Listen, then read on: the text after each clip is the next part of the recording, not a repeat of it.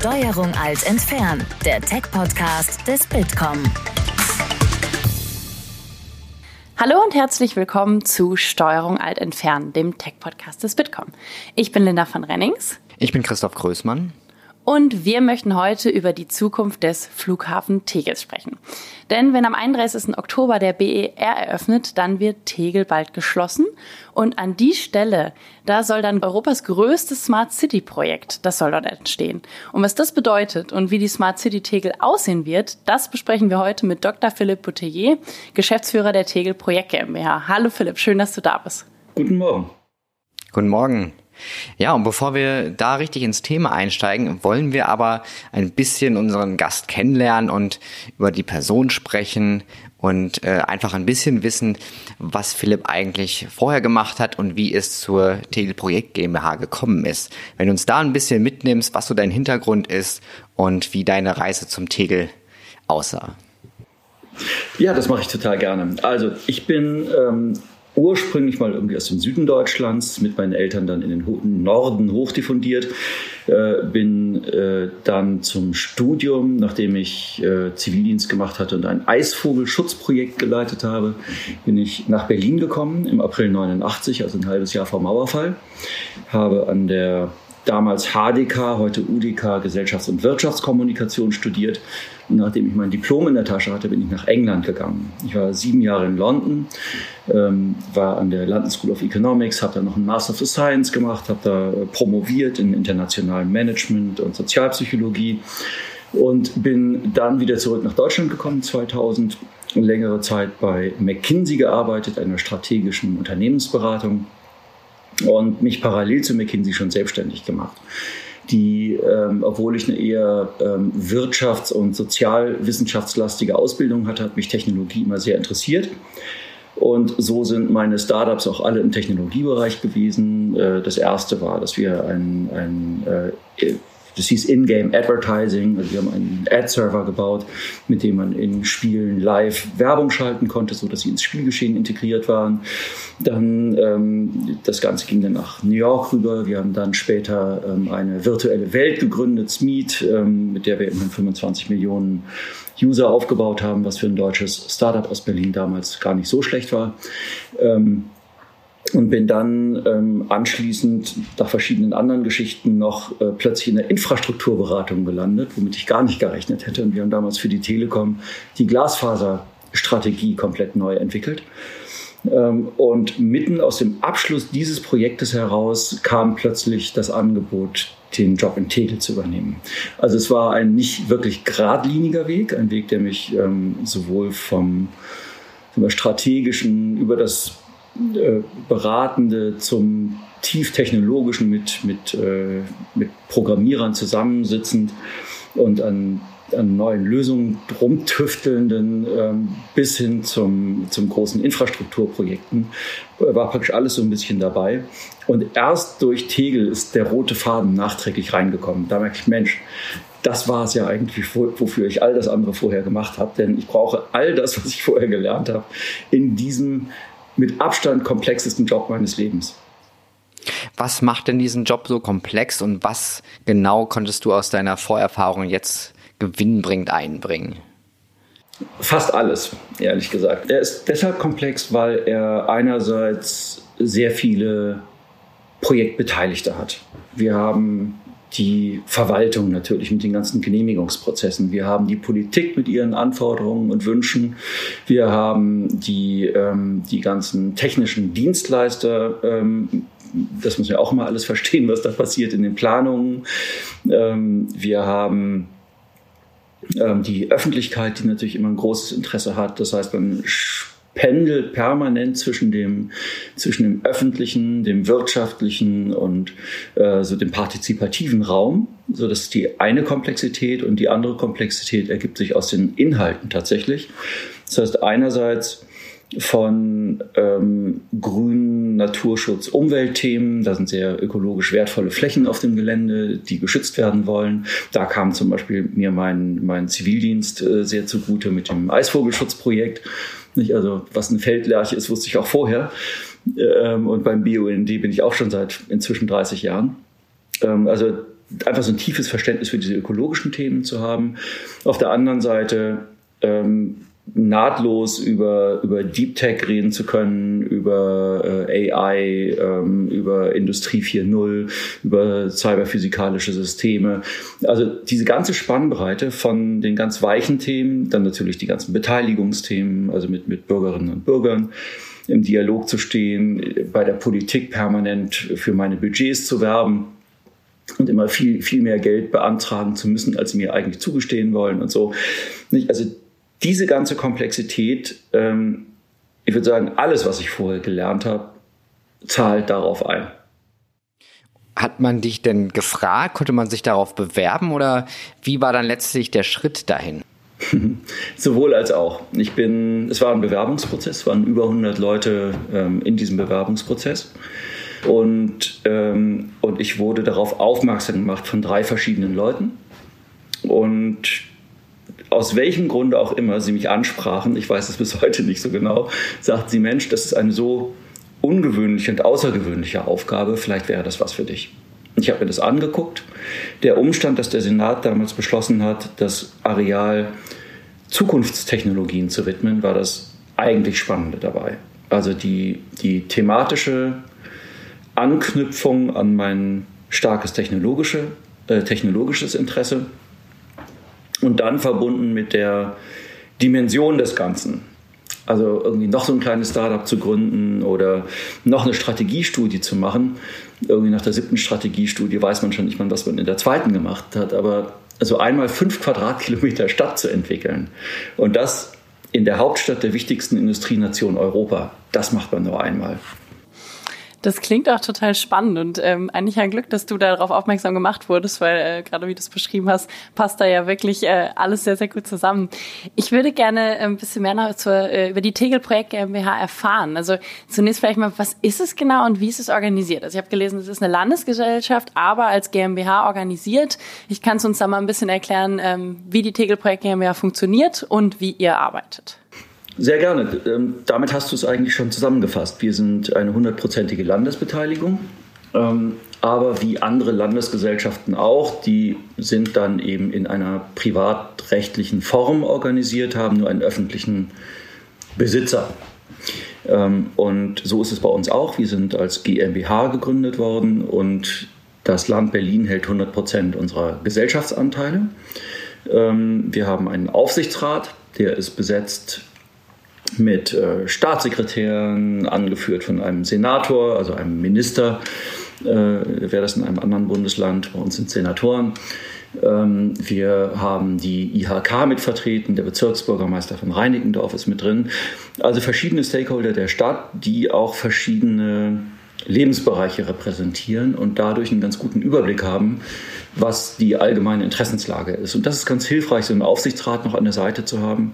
Nicht nur als Kontrollgremium, sondern auch als ein Beratungsgremium. Das heißt, ähm, das gibt mir die Möglichkeit, unsere Ideen auch immer wieder gegenzuchecken. Manchmal, man kennt es ja von Janice, Groupthink und so, wenn, wenn alle das, der gleichen Meinung sind innerhalb der Gruppe, dann verrennt man sich auch gerne mal schnell und so habe ich immer ein externes Korrektiv. Und das, das finde ich als sehr, empfinde ich als sehr bereichernd. Hm. Und wie kann ich mir das jetzt vorstellen? Ähm was ist so eure tägliche Arbeit? Also gibt es dann ein Team, was sich zum Beispiel um den Umweltschutz kümmert? Gibt es ein Team, was sich darum kümmert, welche Datenplattform läuft? Oder ähm, wie sieht es aus, wenn man bei euch mal so einen Tag äh, reinschnuppern würde? Was kann man da erleben? Das wäre ein ziemlich bunter Tag in der tatsächlich. Ähm, der vor allem geprägt ist von wahnsinnig vielen Meetings. Wir sitzen eigentlich von morgens bis abends in Meetings. Warum ist das so? Weil wir nicht alles selber planen, sondern weil wir die Steuerung innehaben. Wir sind jetzt ungefähr 50 Leute und für uns arbeiten als Dienstleister nochmal ungefähr, weiß, das wechselt, nicht? aber ich schätze mal so um die 250 Personen ungefähr in Architekturbüros, bei Ingenieuren, Tragwerksplanern, TGA-Leuten, Grünplanern, Architekten, ähm, Elektroingenieuren, Tiefbauplanern, Abbruchspezialisten, Kampfmittelsondierungsspezialisten, wow. äh, Wasser.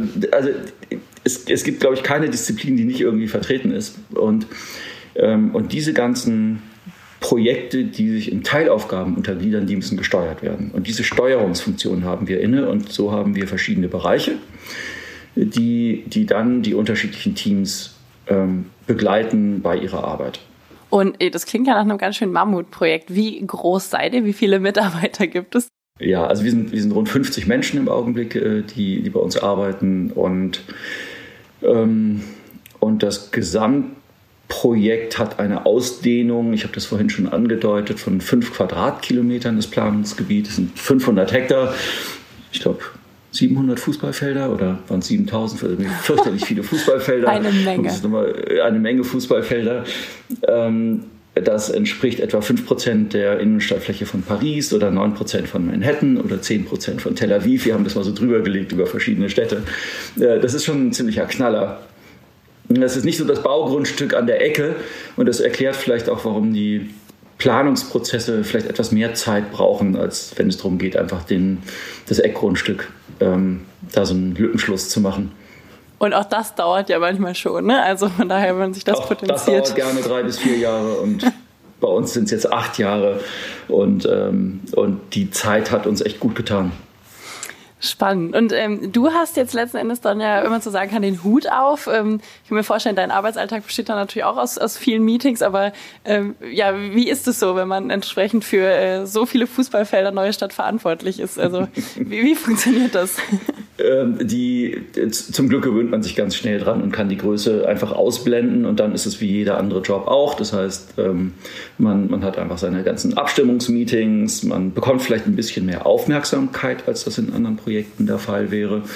Äh, aber im Prinzip ist es auch nicht anders. Ähm, was es bei uns so schön macht, ist tatsächlich die Breite der Themen. Hm, es wird nie langweilig und es geht auch immer irgendwo irgendwas schief. Das heißt, man ist mal so zwischen, ähm, zwischen Feuerwehrmann, Dompteur, ähm, Animateur, Hausmeister, ähm, äh, Geldeinsammler, ähm, Seelsorger.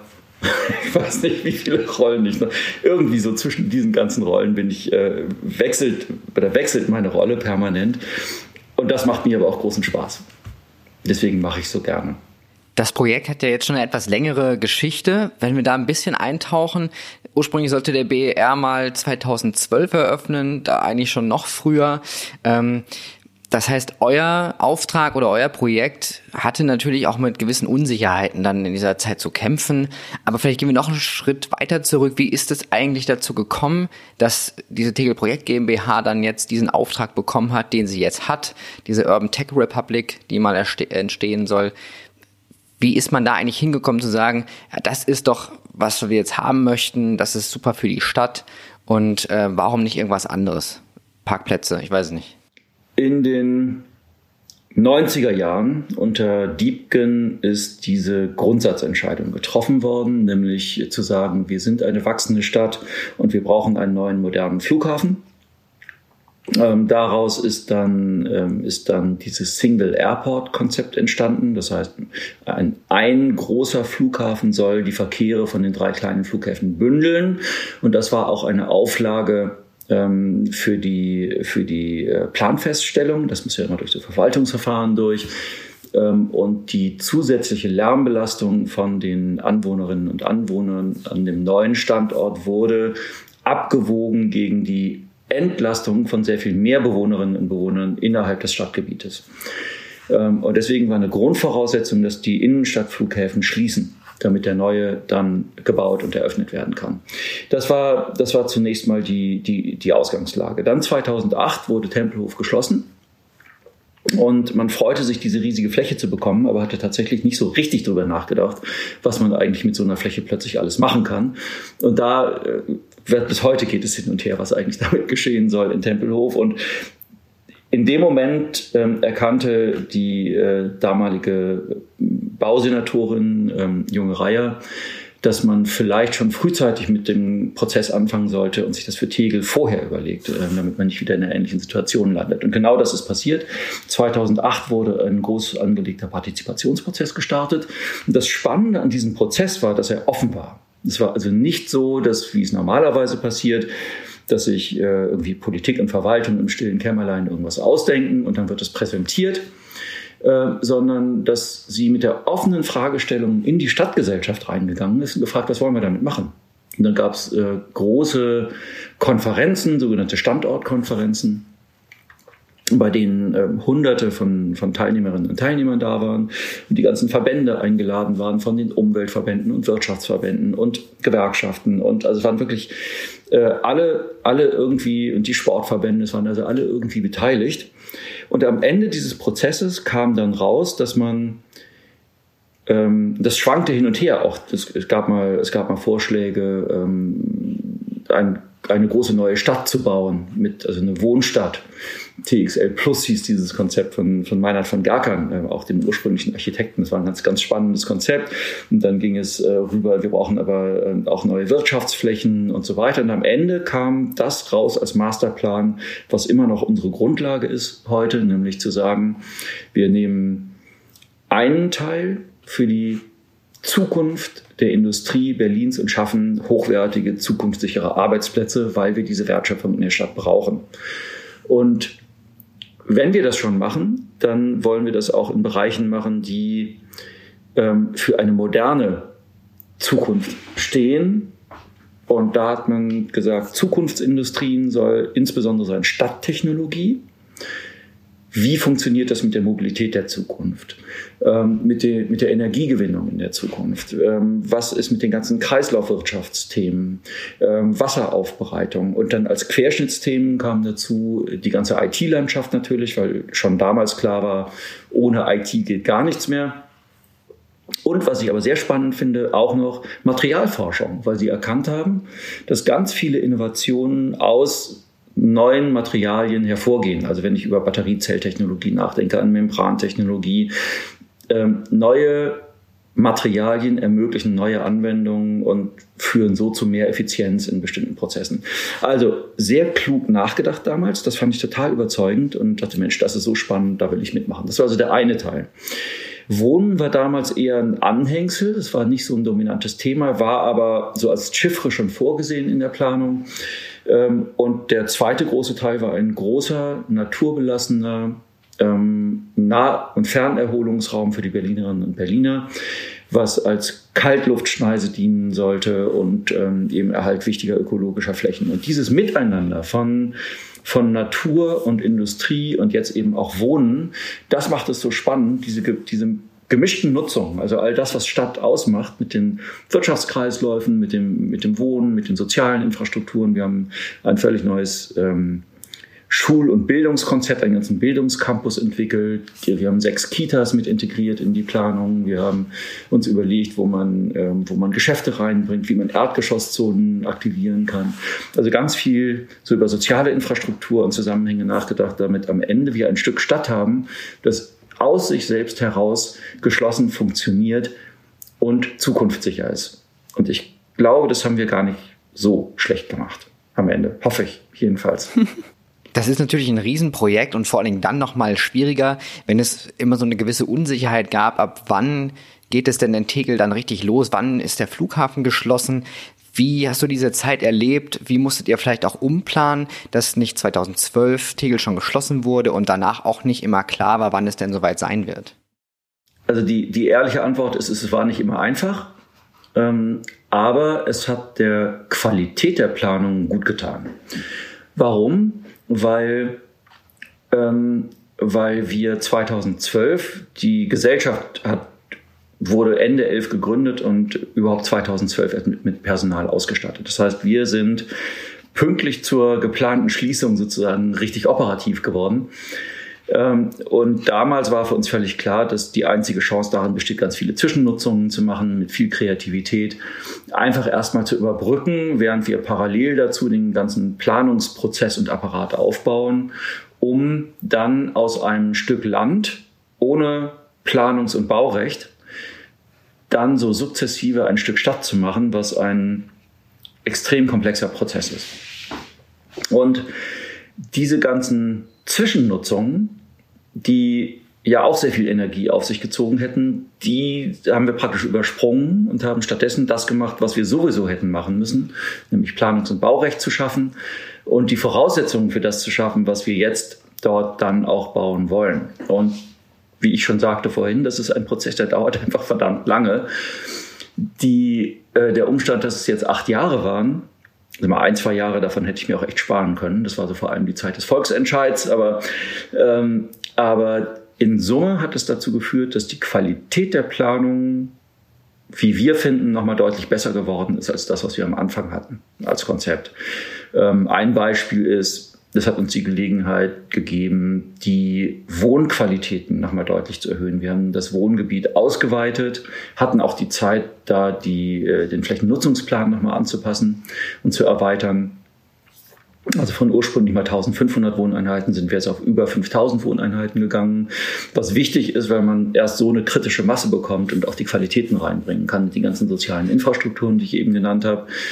Ähm, wir haben auch an anderen Stellen nachbessern können. Wir haben ähm, die Gelegenheit gehabt, äh, die Radwegeinfrastruktur deutlich zu verbessern. Wir haben an vielen Stellen sechs Meter breite Radwege, drei Meter in jede Richtung. Ähm, wir haben viel mehr über Fußwegeverbindungen nachdenken können, über ökologische Zusammenhänge. Wir haben eine Studie zum Animal Aided Design gemacht, um am Ende eine höhere Biodiversität zu haben als, äh, als vorher. Das ist so unser Ziel. Wenn wir ein gebautes Stück Stadt haben, dann soll es spannender und bunter sein in jeder Beziehung als vorher. Das ist ja auch nicht selbstverständlich. Und so an ganz vielen Stellen haben wir einfach ähm, so nach und nach mehr Qualitäten reinbringen können. Oder relativ früh haben wir überlegt, können wir das Ding nicht autoarm gestalten, das Wohnquartier. Und das war ein sehr, sehr zäher Prozess. Und nach und nach ist dieser ganze Mobilitätsdiskurs ähm, breiter geführt worden. Und das hat dann auch den Beteiligten, dem Bezirk und den beteiligten Verwaltungen ein bisschen mehr Zuversicht gegeben, dass man vielleicht doch etwas radikaler rangehen kann. Und wir haben es dann tatsächlich geschafft, am Ende zu sagen, wir schmeißen die Autos komplett raus.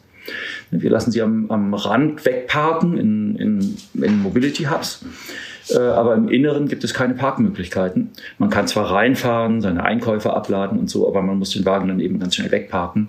Es ist ein Raum für Menschen und ein Begegnungsraum, ein Aneignungsraum mit, mit viel Gärtnern, Urban Farming und allem Möglichen mit riesigen äh, Grünflächen dazwischen, tollen Aufenthaltsqualitäten, aber eben nicht dominiert von ruhendem Verkehr, also lauter Blechbüchsen, die da rumstehen im Weg.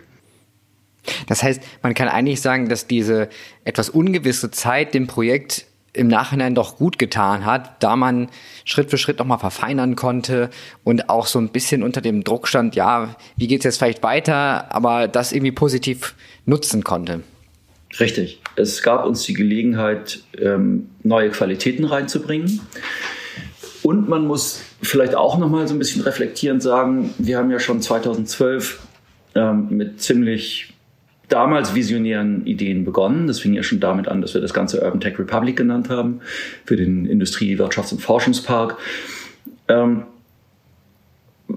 das hat uns, wir hatten ja einen Freibrief, uns mit Zukunftstechnologien zu befassen.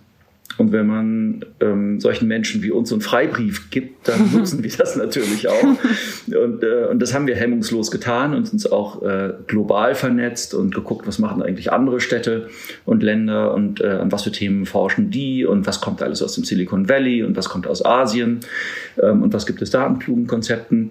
Und viel von dem haben wir adaptiert und integriert bei uns.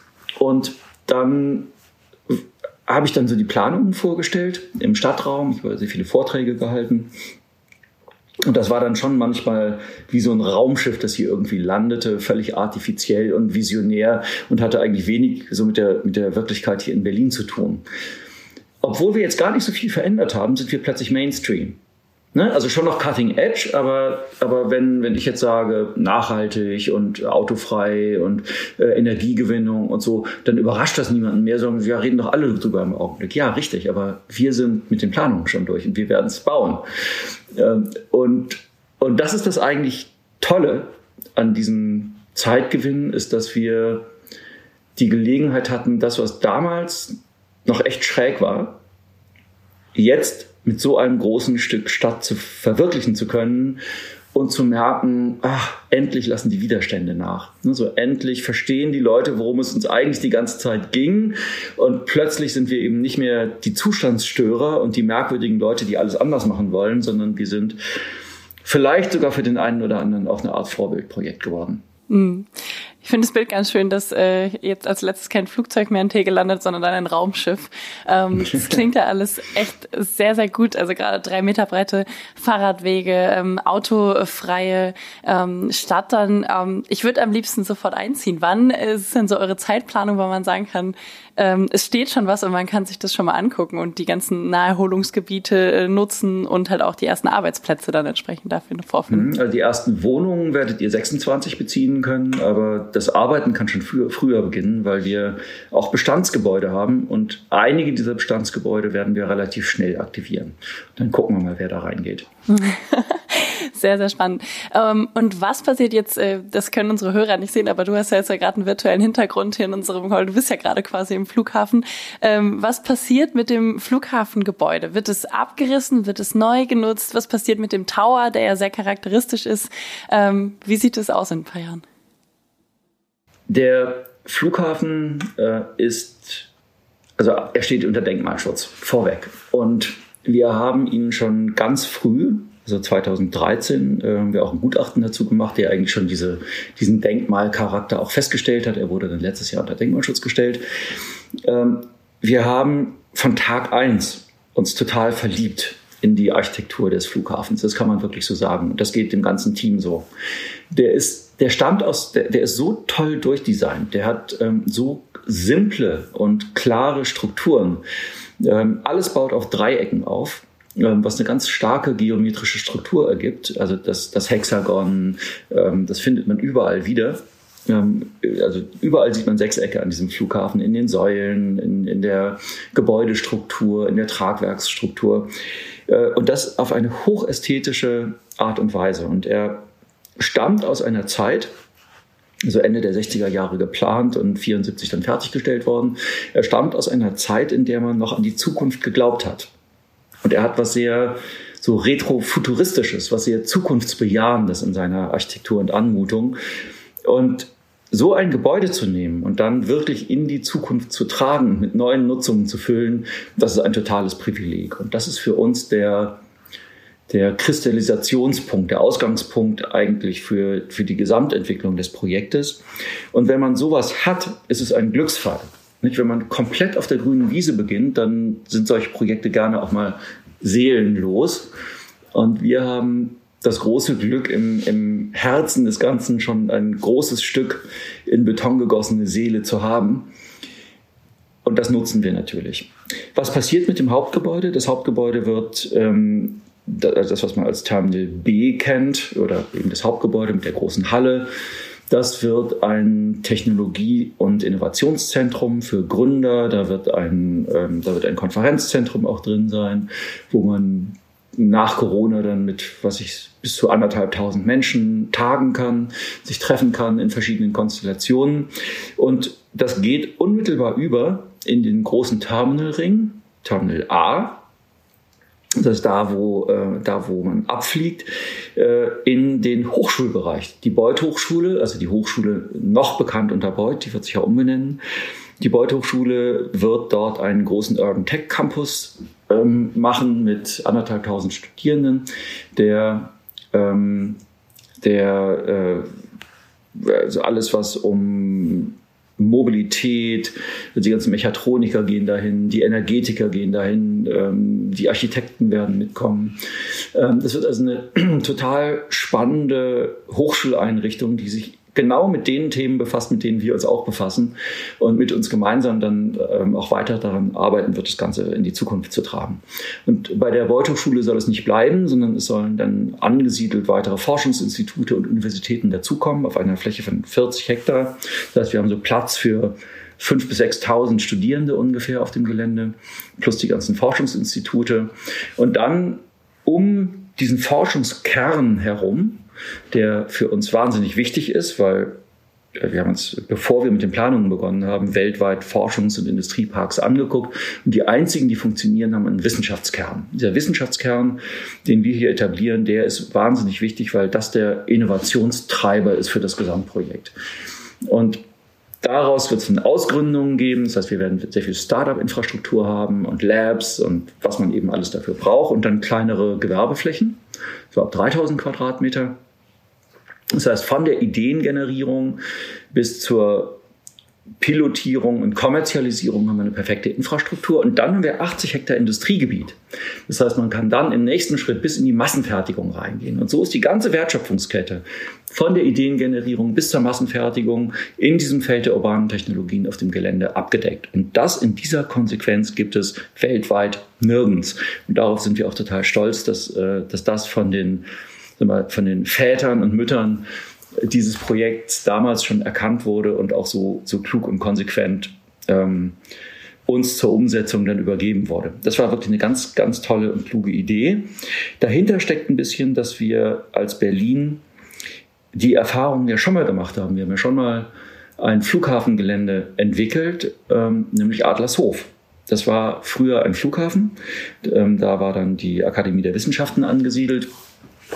Um diesen Wissenschaftskern herum, da sind ja noch viele Wissenschaftler auch nach der Wende übrig geblieben, ähm, sind dann ganz viele kleine innovative Firmen entstanden. Und inzwischen hat Adlershof über 20.000 Arbeitsplätze geschaffen. Da sind, äh, das ist eine gigantische Wertschöpfung für die Stadt, die dort entsteht. Das ist der ähm, europaweit der viertgrößte äh, Wissenschaftspark, den es gibt und eine Wahnsinnserfolgsgeschichte. Aber selbst Adlershof hat keine Industrieflächen. Und da sagte Hardy Schmitz, der damalige Geschäftsführer, äh, der auch die Tegel-Projekt ähm, mit aus der Taufe gehoben hat und auch der Gründungsgeschäftsführer war, ähm, hat gesagt, das zu komplettieren, also dieses Erfolgsrezept von Adlershof, das zu komplettieren eben durch noch Industrie, das ist eigentlich so das i-Tüpfelchen obendrauf.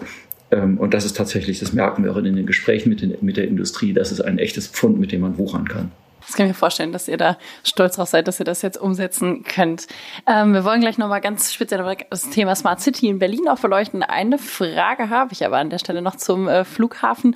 Ich glaube, es ist ja schon mal für viele, ich meine, der ist ja super beliebt. Ne? Es gab den Volksentscheid auch, hast du ja gerade auch gesagt, ähm, viele auch gar nicht wollten, dass er geschlossen wird. Ich kann mir vorstellen, ähm, gerade die Info, dass das Flughafengebäude bestehen bleibt, ähm, beruhigt da wahrscheinlich auch einige Gemüter. Wie geht ihr mit solchen Bedenken und Sorgen um? Wird das viel an euch rangetragen? Gab es das mal stärker? Stärker, weniger? Wie ist da so der Stand? Ja, inzwischen ist es sehr ruhig geworden, aber ähm, man, man, muss natürlich auch sagen, Tegel ist wahnsinnig beliebt gewesen immer als Flughafen. Das ist vollkommen klar. Auch ich als Charlottenburger fand den immer ähm, ausgesprochen komfortabel und hätte ich mir jetzt meine Freunde nach, äh, nach Flughafensympathie ausgesucht, dann hätte ich keine Freunde mehr. Also, also ich habe also viele, viele ähm, gute Bekannte und Freunde, die mir niederträchtig in den Rücken gefallen sind damals bei dem Volksentscheid und für die Offenhaltung gestimmt haben, obwohl das ja alles völliger Blödsinn war. Aber, ähm, aber das eine hat damit dem anderen nichts zu tun. Also wir, wir sind ja nicht angetreten, um den Flughafen zu schließen, sondern wir sind angetreten, um aus einem Stück Land, das an die Stadt zurückfällt, etwas ganz, ganz Tolles zu machen für die Stadt wo wir es schon haben. Nicht? Also weil diese Entscheidung, das habe ich vorhin schon gesagt, das ist ja unter Diebken in den, in den 90er Jahren gefallen, ich glaube 96 war, das, war der Beschluss. Ähm, und das war auch ähm, juristisch, auch wenn es anders suggeriert wurde, nicht mehr zurückzuholen. Das war ja auch höchstrichterlich schon längst entschieden. Also, ähm, also unser Auftrag, wird, wir sind nicht, nicht verantwortlich für den Tod des Flughafens, sondern ausschließlich für das Leben nach dem Tod. Ähm, und äh, wir versuchen, versuchen da eben paradiesische Zustände für Gründerinnen und Gründer herzustellen und ein Klima zu schaffen, eine Vorteilsumgebung für Wirtschaft, Jobs, Wertschöpfung, damit die Stadt ähm, auch ganz viele Steuereinnahmen bekommt, die sie dann wieder in soziale Wohltaten investieren kann. Dann äh, lass uns doch mal ein bisschen mehr über das Thema Smart City reden. Also, wir haben schon jetzt schon ganz viel Smart erzählt. Was? Smart City. Ja. Smart was? ja, lass uns drüber reden. Ähm, du hast schon ganz viel erzählt, was auf dem Gelände jetzt entstehen wird. Und ähm, das klingt alles sehr spannend. Wenn du jetzt jemanden, der nicht tech-affin ist oder Smart, das Wort Smart City das noch nie gehört hat, was würdest du denn sagen, ähm, ist dann für die Menschen vor Ort dann wirklich das Smarte, was sie vielleicht so im Alltag gar nicht so kennen, aber vielleicht auch schnell schätzen lernen würden? Was ist so das, was bei Menschen dann als smart dann wirklich äh, verstanden werden kann? Mhm. Ja, also vorweg, ich mag den Begriff Smart City überhaupt nicht. Der, der ähm, kommt, der, ja, der, der ist ein, der kommt aus den Nullerjahren, ist geprägt worden von IBM ähm, und war eigentlich die, die die, die Hoffnung auf die, auf die Entwicklung eines neuen Geschäftsfeldes mit dem öffentlichen Bereich. Also IBM stockte so ein bisschen und dann, dann sind sie eben darauf gekommen, dass jetzt die ganzen Infrastrukturen digitalisiert werden und dass man, äh, dass man mit diesen ganzen Steuerungssystemen doch ein Riesengeschäft machen kann. Ähm, dann sind Cisco und andere draufgesprungen und das war immer ein industriegetriebener Diskurs, der so ein bisschen, ähm, wenn man mal einen Schritt zurücktritt, äh, der so ein bisschen, ähm, wie soll ich sagen, also ein, ein rein technologiezentrischer Diskurs und kein menschzentrischer Diskurs. Und deswegen bin ich immer so ein bisschen zurückhaltend, auch wenn ich, wenn ich selber ähm, in meiner Professur Smart City unterrichte, ähm, tue ich das immer mit einer gewissen kritischen Distanz. Die Inhalte sind super und wichtig, aber am Ende darf nicht der Mensch der Technik dienen, sondern die Technik muss immer dem Menschen dienen. Das wird manchmal vergessen in diesem Diskurs. Und wenn ich mir angucke, was in China zum Teil passiert und wie das in Richtung Überwachungsstaat ähm, abdriftet, dann finde ich das auch überhaupt nicht mehr komisch, weil das, ähm, weil das mit, mit unserem Begriff von Urbanität auch nichts mehr zu tun hat und, ähm, und ziviler Gesellschaft. Ähm, deswegen also das mal so vorweggestellt. Nichtsdestotrotz ähm, stecken da natürlich ganz viele, ganz viele Chancen drin.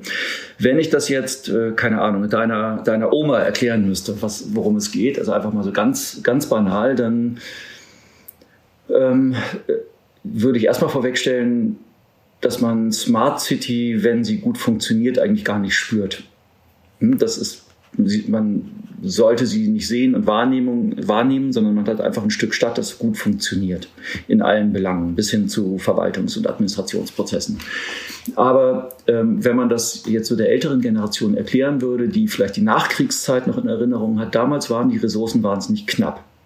Und es war völlig selbstverständlich, dass ich weiß nicht, ob ihr das noch kennt von früher Weihnachten, wenn die Oma dann plötzlich das, das Geschenkpapier wieder aufgebügelt hat und selbstverständlich man immer das Licht ausgemacht hat, wenn man aus dem Zimmer ging und man nirgends das Wasser laufen lassen ließ und die, die Heizung runtergedreht hat, wenn man den Raum verlassen hat. Diese Form von Verhalten ist unserer Generation irgendwie abhanden gekommen und wir gehen sehr unverhältnismäßig verschwenderisch mit Ressourcen um. Und eigentlich ist es für mich am Ende nichts anderes als diese Rückbesinnung auf die guten alten Tugenden der Sparsamkeit mit technologischer Unterstützung.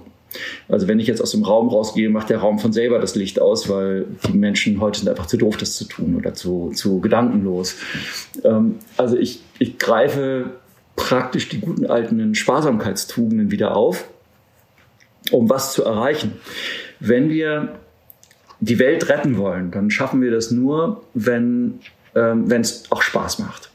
Ne? Verzicht ist, ist zwar für manche äh, ein löbliches, löbliches Motto, was, was so drüber stellt, aber es ist nicht mehrheitsfähig und kein Politiker, der, der ähm, predigt, wir müssen jetzt alle verzichten, wird wiedergewählt. Und deswegen muss man so ein bisschen wie der Tesla-Effekt, ne? Elektromobilität muss Spaß machen, ähm, muss auch, auch Umweltschutz Spaß machen in irgendeiner Form. Und das ist die eigentliche Herausforderung für uns, nämlich zu sagen, wie schaffe ich es bei steigendem Wohlstand und ohne Verzicht trotzdem den Ressourcenverbrauch kontinuierlich zu senken, damit unser Leben nachhaltig möglich wird.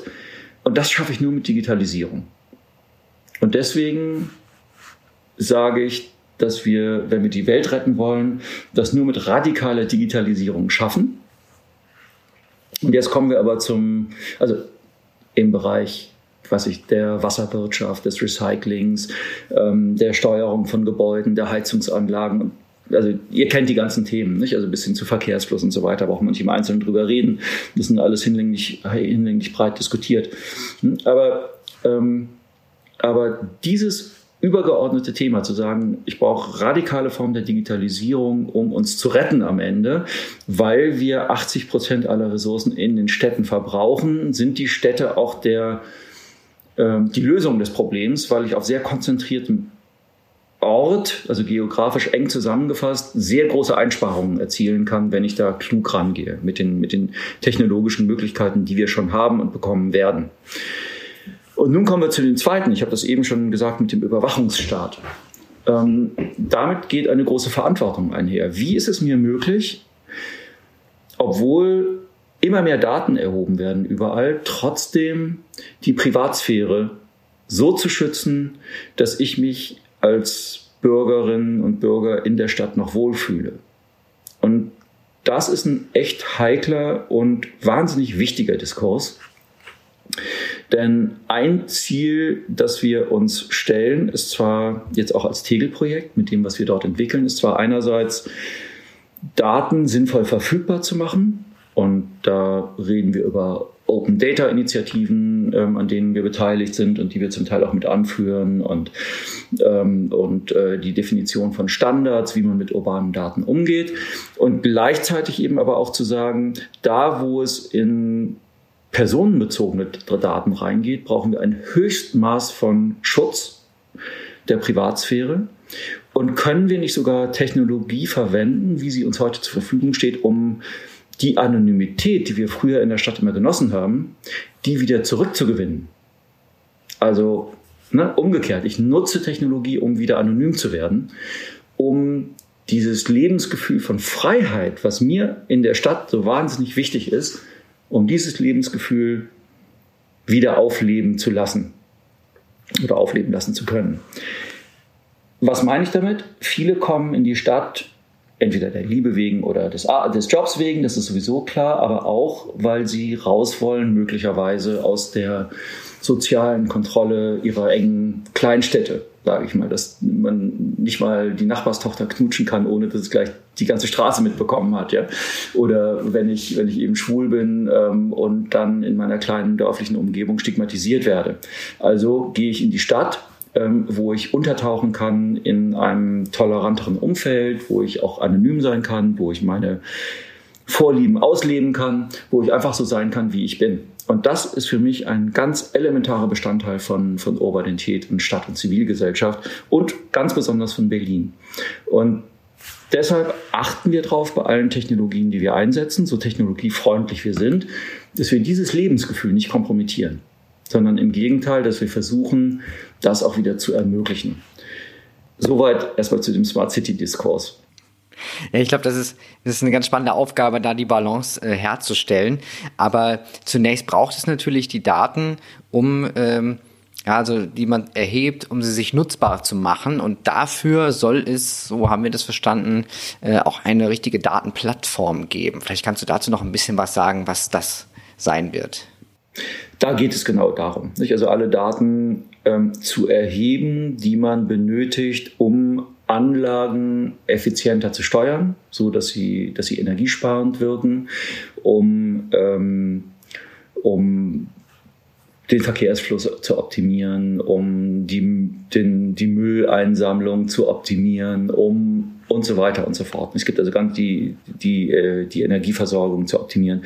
Äh, es gibt also ganz viele Themen, ähm, also bis hin zu Wetterdaten, die man braucht, um, die, äh, um das Low Exergie, unser thermisches System, das wir entwickelt haben, um das eben so zu steuern, dass es, ähm, dass es schon sagen wir, einen Tag bevor die Kältewelle über einen hereinbricht, schon langsam die Temperaturen hochfährt, damit man dann eben nicht so eine Stoß äh, machen muss, sondern äh, dass es eben ganz unmerklich im Hintergrund und möglichst schonend und effizient passiert. Also für diese ganzen Geschichten braucht man ganz viele Daten ähm, und irgendwo müssen diese Daten verarbeitet werden und das ist eben diese, äh, diese Plattform. Und die, die Herausforderung dabei ist zu entscheiden, welche Daten kann man, ähm, kann man als Open Data verwenden, damit sie auch an was ich, anderen Forschungsprojekten, damit sie Startups zur Verfügung gestellt werden, damit die auf neue Ideen kommen, neue, neue Möglichkeiten entwickeln können, neue Apps entwickeln können, die, die die Lebensqualität erhöhen. Auf der anderen Seite aber zu jedem Zeitpunkt und in jedem Moment die Privatsphäre der Bürgerinnen und Bürger unbedingt schützt. Und wenn man über Open Data redet, muss man auch mal so ehrlich werden, zu sagen, es gibt einfach sicherheitskritische Daten, die haben im offenen Datenbereich nichts zu suchen. Die sind kritisch. Und deswegen müssen sie radikal und konsequent geschützt werden. Ähm, und diese Abgrenzungen vorzunehmen, diese Definitionen vorzunehmen, das halte ich für eine ausgesprochen wichtige Aufgabe. Deswegen sind wir in diesen Diskurs eingestiegen und wir haben Kooperationen abgeschlossen schon. Jetzt neuerdings auch mit dem DFKI und der Stadt Kaiserslautern. Wolfsburg ist da auch sehr aktiv in dem Bereich.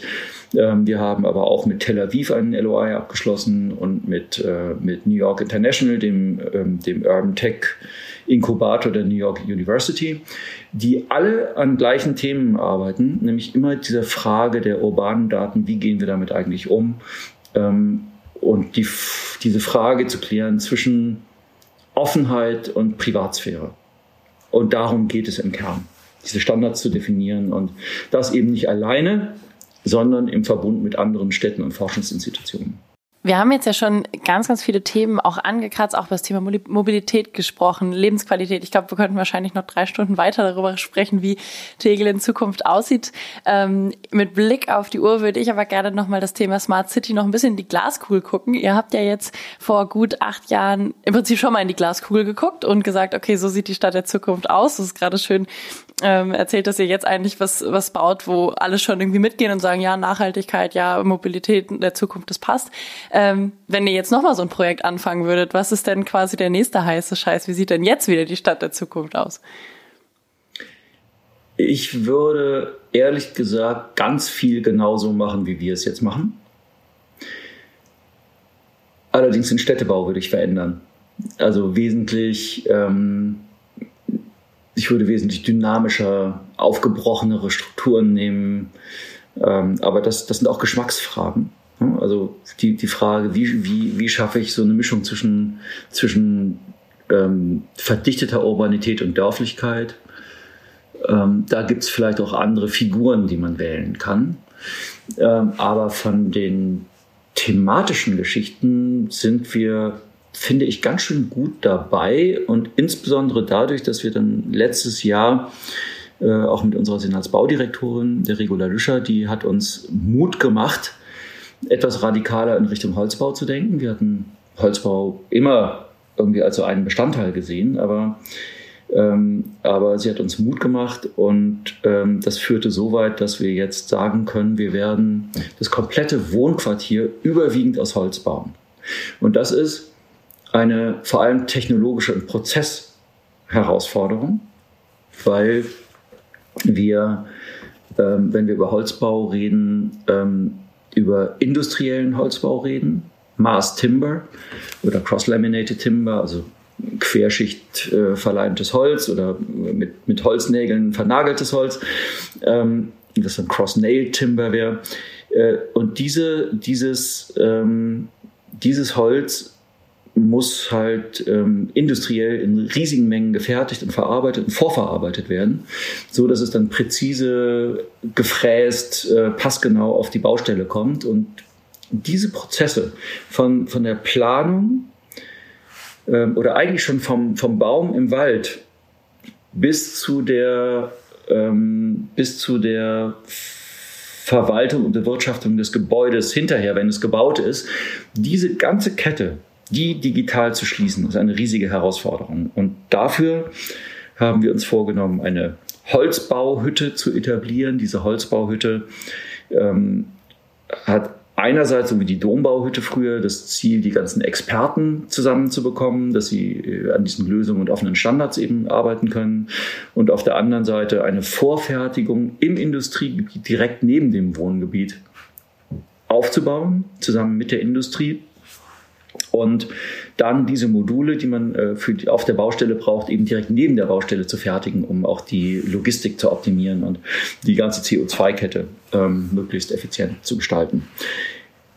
Das ist eine Wahnsinnsherausforderung und wenn uns das gelingt und wir unser Ziel erreichen, im zweiten Bauabschnitt dann in den Baukosten etwa 20 Prozent unter dem konventionellen Bau zu landen, mit dem Holzbau und dabei aber 60 bis 80 Prozent des CO2s einzusparen, dann haben wir unser Ziel erreicht. Dann haben wir nämlich tolle neue Gebäude mit einer Wahnsinns Wohnqualität.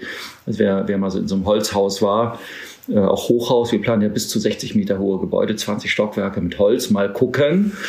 Ähm, wer, wer diese Qualitäten kennt, der will nie wieder anders leben und wohnen. Und das ist vielleicht auch eine schöne Überleitung noch zu, zu einem, zu einer, zu einer ähm, für uns eben wahnsinnig wichtigen, auch Smart City oder Planungsphilosophie. Nämlich, ähm, also Nummer eins habe ich schon gesagt, Technik muss dem Menschen dienen und nicht der Mensch der Technik. Und das zweite ist, es geht uns im Kern um die Versöhnung zwischen Stadt und Natur. Und dahinter steht die die schockierende Erkenntnis, dass wir biologische Lebewesen sind in einer biologischen Umgebung. Und wir zwar großartig sind, wenn es darum geht, Habitate für Gorillas zu bauen oder für unsere Pandas oder so, ähm, aber nicht so besonders gut darin, eine menschgerechte Umgebung zu bauen. Das heißt, wir sperren uns selber in toxische Stahl- und Betonkästen ein mit schlechter Atemluft. Äh, und das ist wirklich ziemlich absurd, was wir da mit uns Menschen als Spezies gerade betreiben. Und in dem Maße, wie wir unser Menschsein als biologisches Wesen wiederentdecken, ähm, wird sich auch die Qualität der Städte dramatisch verbessern. Und da sind wir mittendrin. Und das ist nicht nur hier so, sondern es ist global so. Das findet in asiatischen Städten statt, in amerikanischen Städten, es findet ähm, äh, in anderen europäischen Städten statt. Und Teil dieser globalen Bewegung zu sein, das macht uns echt glücklich. Das sind unglaublich viele Dimensionen, die jetzt ähm, bei dem ganzen Vorhaben mit drin sind. Wir haben auch jetzt äh, bis in den stadtsoziologischen Bereich uns äh, begeben. Jetzt haben wir aber zum Schluss auch noch mal eine Frage, die etwas platter ist. Ähm, am 31.10. öffnet jetzt der BER. Freust du dich darauf eigentlich? Total. Ja, klar. Also erst wenn der BER aufmacht, dann, dann kann Tegel schließen und damit haben wir dann die Möglichkeit, dieses tolle Projekt umzusetzen. Also insofern, ähm, klar, ist vielleicht auch so ein Tröpfchen Wehmut dabei, zu sehen, wie Tegel dann schließen wird am 8. November. Ja, klar ist auch Wehmut dabei, ist doch logisch. Das ist ein, ich war Unternehmensberater, ich bin, keine Ahnung, Millionen von Meilen geflogen. Ich habe einen miserablen ökologischen Fußabdruck hinterlassen in meinem professionellen Leben. Ähm, aber es ist natürlich auch ein Stück Heimat für mich. Ähm, und das zu sehen dann, das war ja Mitte Juni schon mal so, das äh, Terminal A war schon komplett gesperrt und wir gingen dann da durch und da, da wurde mir schon schwer ums Herz. Also es ist auch Abschied nehmen. Aber wie gesagt, jedem Abschied, ähm, jedem Abschied folgt dann auch wieder ein, ein Neustart und äh, dieser Zauber des Neuen, der wird dann ganz schnell hoffentlich dominieren. Gibt es neben Berlin eigentlich noch eine Stadt, die so dieses Zukunftsversprechen auch so transportiert, an der man sich dann orientiert hat? Du hast schon so ein paar erwähnt, ähm, auch in den Kooperationen, zum Beispiel mit Tel Aviv oder New York. Aber gibt es da ein Vorbild, ähm, das man sich dann noch genauer angeschaut hat, um jetzt das ja nicht zu kopieren, aber dann doch interessante äh, Punkte daraus zu ziehen? Mhm. Ähm, wir haben gerade in der Frühzeit viel zusammengearbeitet mit äh, Sidewalk Labs. Sidewalk Labs ist eine, eine Alphabet-Tochter, die, ähm, die versucht hat und nach wie vor versucht, etwas zu tun, was ich sehr spannend finde, nämlich ähm, ich mache nochmal kurz einen Schritt zurück zu, ganzen Smart City, diesem Smart City Dilemma. Was passiert ist und warum wir so wenig Smart City Entwicklung gesehen haben in den letzten zehn Jahren, obwohl alle seit zehn Jahren davon reden, ist, dass auf der einen Seite wir die Technologen haben, die Technologists, äh, sehr Silicon Valley getrieben, sehr technologiegetrieben, die sagen, so sieht die Zukunft auf, ist alles digital, alles toll und rosig und großartig. Und auf der anderen Seite sind die zutiefst analogen Urbanisten, die Stadtplaner, Politiker, die überhaupt nicht verstehen, wovon die Technologen eigentlich reden. Die haben keine Schnittmenge, kommunikativ und kulturell. Das sind zwei völlig getrennte Welten. Und diese Welten zusammenzubringen, also da auch eine Schnittmenge herzustellen und zu übersetzen, das ist eigentlich unsere Aufgabe. Und so sehe ich auch meine Rolle. Also auf der einen Seite bei den Urbanisten die Ängste abzubauen und Verständnis zu wecken für das, was man mit Technologie im positiven Sinne erreichen kann. Und andererseits bei den Technologen zu sagen, Vorsicht, äh, nicht alles, was man machen kann, muss man auch unbedingt machen ähm, sondern im Gegenteil, ähm, bitte hört auf, mal Lösungen für Probleme zu finden, die es gar nicht gibt, sondern arbeitet mit uns an den eigentlichen Herausforderungen. Äh, und diese, diese Mittlerrolle, die nehmen wir ein. Und das hat, hat eben auch Sidewalk versucht. Und ähm, ich habe viele Workshops mit ihnen gemacht. Äh, und die haben wirklich ganz, ganz, ganz, also haben viele Ideen auch von uns übernommen. Wir haben dann einiges von denen übernommen. Wir waren früher, deswegen waren wir schon ein bisschen weiter in dem Prozess. Ähm, und die haben aber an einer Stelle nicht aufgepasst und das ist ihnen total um die Ohren geflogen. Die haben ein Pilotprojekt, wollten sie in Toronto machen. Ähm, und äh, mit Dan hatte ich, mit Dan Doctor, dem CEO, hatte ich, hatte ich auch Diskussionen darüber. Und ich sagte ihm, Mensch, mach das doch lieber mit uns, weil wir haben die ähm, anerkanntermaßen schärfste Datenschutzbeauftragte der Welt. Ähm, und wenn, wenn, wenn wir Lösungen finden, die sie okay findet, ja, ähm, dann kannst du das weltweit einsetzen, weil dann ist es echt okay. Ja, und da hat er gesagt, nee, nee, amerikanischer Weg und wir machen das auf unsere Art. Und rums ist ihm im äh, nordamerikanischen Kontext, eben Kanadas, ist ihm das Datenthema volle Kante um die Ohren geflogen. Und das war wirklich mit Ansage. Äh, es haben sie einfach unterschätzt, weil sie doch zu sehr aus der technologischen Perspektive kamen. Sie haben ganz viel richtig gemacht, sie haben unglaublich viel Partizipation gemacht, sie haben ganz viel Bürgerbeteiligung gemacht. Ähm, in, also, und zwar so vorbildlich, wie ich das selten gesehen habe bei irgendeinem Projekt. Aber das ist alles weggewischt worden im öffentlichen Diskurs, weil sie mit der Datenthematik nicht sorgfältig genug umgegangen sind. Äh, und deswegen, aber sie waren großartig, was die, was die Nachhaltigkeitsthemen betrifft, was den Holzbau betrifft, was die, äh, was die Mobilitätsthemen betrifft. Also wirklich ein ganz, ganz herausragendes Projekt. Es war ein großes Privileg, mit denen sich austauschen zu dürfen, vielfach. Und und, äh, und die Firma gibt es ja auch weiter und äh, viele dieser Ideen werden jetzt auch kommerzialisiert und auf die Straße gebracht. Ähm, also da, da ist der Diskurs auch noch nicht zu Ende. Ähm, aber das hat einfach nochmal gezeigt, was passiert, wenn Technologen auf Urbanisten treffen und nicht vorbereitet sind. Eine super spannende äh, Diskussion, ganz, ganz viele Themen da drin stecken. Wir kommen jetzt langsam auf zu unserem Landeanflug, sage ich mal, äh, in, diesem, in diesem Podcast. Hattest du eigentlich schon deinen letzten Flug von Tegel? Ist das schon passiert? Hm, nee, ich werde am 1. Oktober aus Zürich landen. Das wird dann mein letzter Flug nach Tegel sein.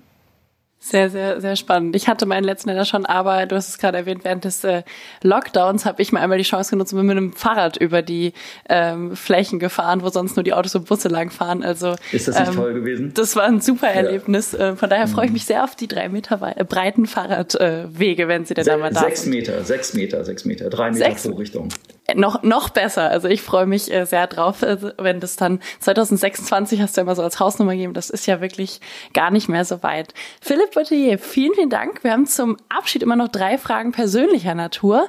Die erste Frage ist, da kannst du auswählen. Entweder wollen wir von dir wissen, ähm, welchem Twitter-Account man unbedingt folgen muss oder was dein Lieblings-Emoji ist.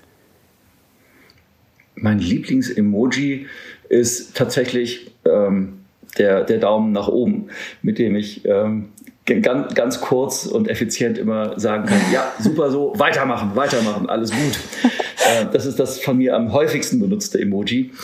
Ähm, Twitter-Accounts folge ich so vielen, da möchte ich mich gar nicht festlegen, aber die meisten bewegen sich tatsächlich im Bereich Technologie und Nachhaltigkeit. Das sind also auf der einen Seite Aktivisten, die, was ich aus San Francisco und New York, die äh, eben ganz radikal für neue, äh, da für Radwege gekämpft haben und die Autos runterfahren. Viel stärker und früher, als das hier der Fall war.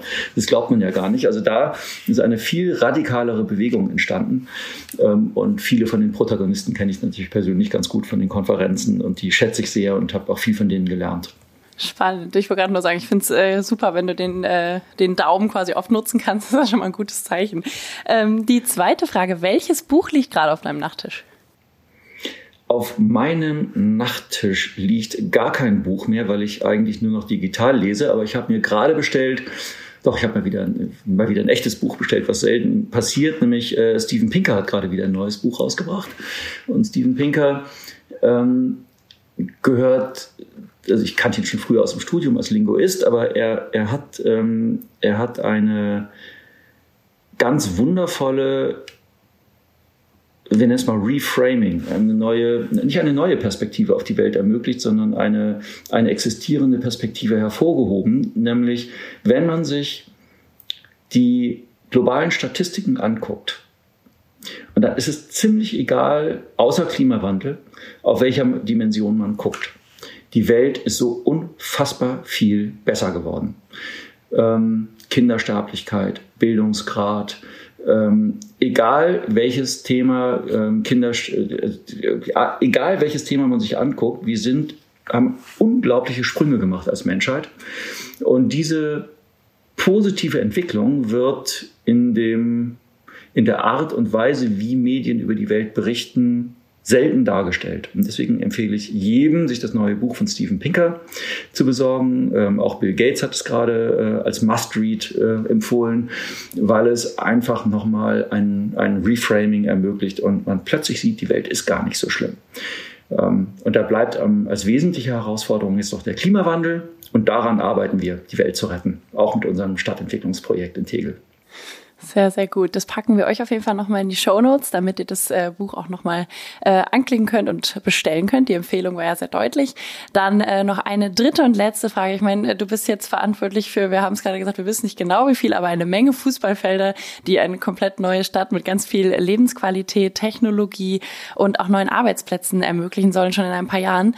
Das ist eine ordentliche Aufgabe, aber was machst du, wenn du mal wirklich abschalten willst? Wenn ich abschalten will, dann ähm, dann gehe ich zu meinem renovierungsbedürftigen Segelboot und fange an zu basteln. Sehr gut, da kriegt man den Kopf frei, genau. ja? Ja. Super. Vielen, vielen Dank, Philipp Boutelier, Geschäftsführer der Tegel Projekt GmbH. Wir haben äh, lange und äh, ganz spannend darüber gesprochen, wie Tegel in Zukunft aussieht, über das Thema Smart City. Was bleibt vom Flughafen bestehen? Was wird sich verändern? Ähm, für meinen Teil kann ich sagen, ich freue mich auf jeden Fall darauf, was da passiert. Das klingt super und gerade als Berliner. Ähm, ich wohne zum Beispiel im Wedding, das heißt, ich habe es gar nicht weiterhin und da freue ich mich sehr drauf, wenn ich da bald ähm, die Zukunft der Stadt direkt vor der Haustür habe. Herzlichen Dank und damit sagen wir Tschüss und bis zum nächsten Mal. Vielen Dank euch beiden. Tschüss. Das war Steuerung Alt entfernen, der Tech-Podcast des Bitkom. Weitere Folgen findet ihr auf www.bitkom.org/podcast.